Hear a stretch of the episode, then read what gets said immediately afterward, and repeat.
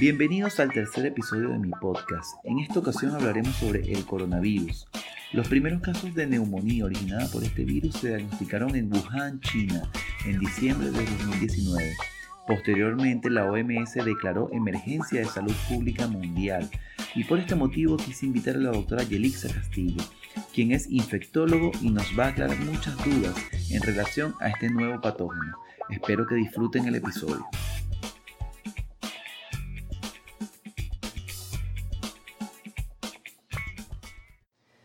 Hola, buenas tardes, ¿cómo están todos? Bueno, eh, bienvenidos a mi tercer episodio del podcast. Hoy tenemos una invitada súper especial, a la doctora Yelixa Castillo, quien es infectólogo y nos va a hablar sobre el coronavirus. Bueno, bienvenida, Yelixa. Bueno, gracias por la invitación. Este es un tema ahorita de moda, ya por todos los casos que vemos que en China, esto nace en China, en, en el municipio de Wuhan.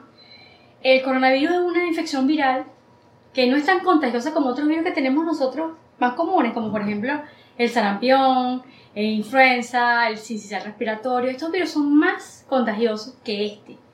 Este coronavirus es, es, viejo, no es tampoco tan nuevo. Lo que pasa es que antes eran infecciones entre animales. Desde el 2002, que aparece en humanos, es por contagio ya en el aire, después de, de persona a persona por las gotas de saliva, al toser o estornudar, el contacto de persona a persona a través de las sábanas, la ropa, objetos contaminados con el virus. En el 2002 es cuando hubo una epidemia que se salió de, control prácticamente. Cuando comienza el contagio en humanos, porque antes no eran humanos, desde el 2002.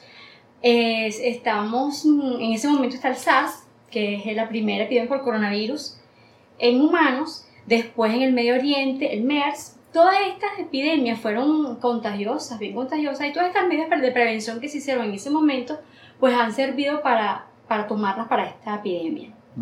Esto sí, son casos mm, bien severos de infección respiratoria, con fiebre, pero todos estos casos, el 99% son de personas que están en Wuhan o personas que han viajado eh, hace poco se, se eh, dijeron, pues en la OMS publicó que había unos países con casos nuevos eh, de coronavirus, pero no de personas que habían viajado, pero sí que habían tenido contacto con casos confirmados que habían viajado a China, a Wuhan.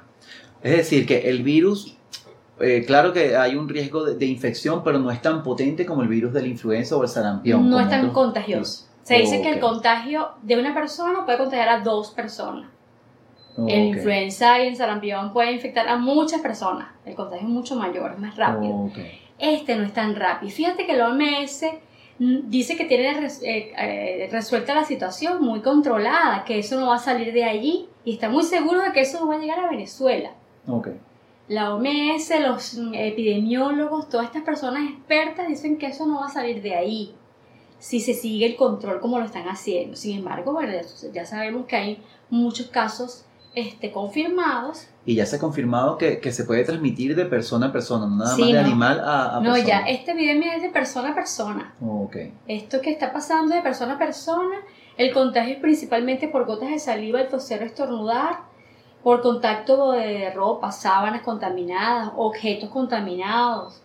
Entonces, precisamente las medidas de prevención son el lavado de manos, que si quieres hablamos un poco más de cómo debe ser ese lavado de manos, la limpieza de superficies, pues si vienen casos acá o tenemos una alerta de que hay casos en Venezuela, pues el, la, prevención de tener, no, no, o sea, prevenir el, contacto directo con personas eh, respiratorias, pacientes con tos, con síntomas respiratorios, el lavado de, de, superficies, por ejemplo, los teléfonos.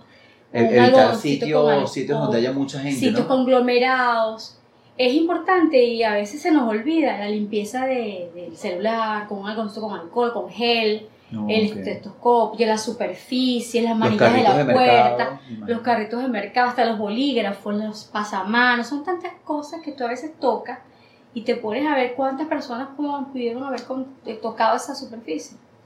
Montones. Pero qué bueno que dices que a Venezuela no, no llegue y esperemos que... Dice, aseguran de que no va a llegar acá.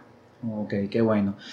Cuando se diagnostica un caso, ¿cómo es el tratamiento? El tratamiento me imagino que es, es totalmente sintomático, dirigido el a los tratamiento es sintomático. No hay tratamiento específico antiviral para el coronavirus ni vacuna.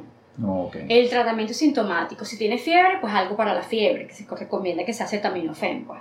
Si tiene náuseas y vómitos, que generalmente no se ha, no se ha dicho que, que, que se sean entre los síntomas, pues algo para eso. Si hay síntomas respiratorios, pues nebulización, jarabe para la tos. Bueno, esto generalmente produce neumonías y sí- síndromes respiratorios severos, insuficiencia respiratoria, son pacientes que probablemente van a necesitar una unidad de cuidados intensivos. El tratamiento es ese, el tratamiento es este manejo precoz de, todas las, de todos los síntomas que tenga el paciente Ok. y de Actual- las complicaciones. Actualmente hay casos en Wuhan y en, otros, en, en muchos otros países, Sí. Australia, Estados Unidos, Pero pero, todos están todos relacionados con Wuhan. Están relacionados con un Ah, caso qué bueno. Recomendaciones las que nos dijiste, lavado de manos, Lavado de evitar sitios manos, conglomerados. Si vamos a estornudar o a toser, que sea con una toalla de papel descartable, tapándonos boca y nariz. Y una vez que, que, que, tosa- que lo usemos, pues descartar ese, esa servilleta en un sitio también seguro, un contenedor de, de alto riesgo biológico. Este, si allí, si no tienen, si no tenemos el, el papel o la servilleta, pues entonces toser o estornudar en el codo. Para la parte, para los médicos que de, de repente están oyendo este, este video, ¿hay, algunas, ¿hay un- alguna serie de recomendaciones para los hospitales o clínicas en caso de ver un, un caso sospechoso? En caso de que tengamos aquí la alarma de que tengamos pacientes con... Sí, por supuesto, mira, lo que se recomienda sobre todo es, si trabajamos en un sitio privado o público, de que haya un área de aislamiento. No, ok. No solamente para el examen físico del paciente, sino también un triaje, una sala de espera de pacientes respiratorios separados de los otros tipos de pacientes, tienen que ser aislados.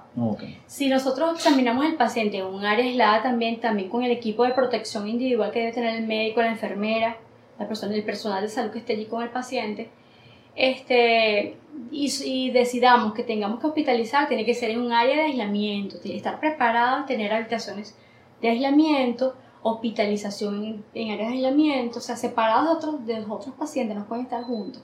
Si el paciente tiene una insuficiencia respiratoria aguda, tiene que ir a terapia. Tenemos que estar preparados en terapia también con camas destinadas a- de aislamiento para pacientes de este tipo de aislamiento respiratorio.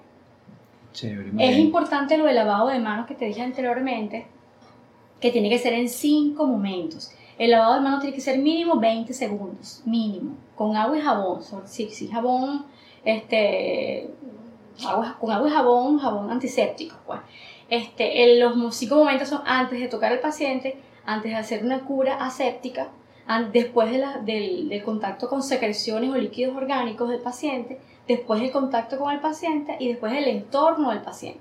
Son los cinco momentos que tenemos que lavar la mano. No, ok. Está bien, muy interesante. Este, Yelixa, una pregunta, ¿y dónde, dónde te pudieran ubicar las, las demás personas para la- los que, porque de aquí seguro después de este video van a surgir algunas dudas o comentarios donde ellos te pudieran ubicar? ¿Cuáles Bueno, son tus redes sociales? Eh, mis redes sociales son arroba yelicas, Instagram, arroba el doctora punto Yelixa Castillo, arroba yelicas, Twitter y arroba infecciones online Twitter. En Twitter también. Ok. Eh, antes de, de despedirnos, Yelixa, vamos a darle no sé qué mensaje, porque ahorita muchos, muchos de los médicos que, estamos aquí, que están aquí en Venezuela sienten que ya aquí no hay más nada que hacer o que de repente no están las ganas de seguir haciendo las cosas bien. No. ¿Qué mensaje le pudieras dar tú? Porque yo sé que tú eres bastante optimista y persistente en las cosas. Hace dos meses vimos unos videos donde se estaba restaurando ciertas eh, áreas de la Universidad de Carabobo, que eso a mí de verdad que, bueno, a mí a muchas personas le causó bastante entusiasmo porque ver la universidad en ese estado como estaba y después que se limpió y se acomodaron varias áreas, fue algo como que bastante estimulante para todos. pues. Mira, en Venezuela ahorita hay muchas cosas por hacer, muchas cosas por hacer. Eh, así, de verdad, parte política y situación económica ha pasado, es una crisis. Es fuerte y todos pasamos. Pero sí, claro que sí, aquí hay muchas cosas por hacer y cosas buenas, no solamente para los médicos, sino para todos los profesionales. Y estamos formando profesionales en la Universidad de Carabobo para que se queden, no para que se vayan. Y sabemos que los que formamos, los profesionales que formamos son excelentes en- afuera de, fuera de Venezuela. Están Sí, siendo totalmente. exitosos fuera de Venezuela. Pues los queremos aquí. Sí, estamos, la Universidad de Carabobo está bella, pero eso sí la vamos a poner más bonita. Qué bueno. Este, bueno, muchísimas gracias, Yelixa, por, por venir aquí a- al Estamos a la podcast. Chao. Chao.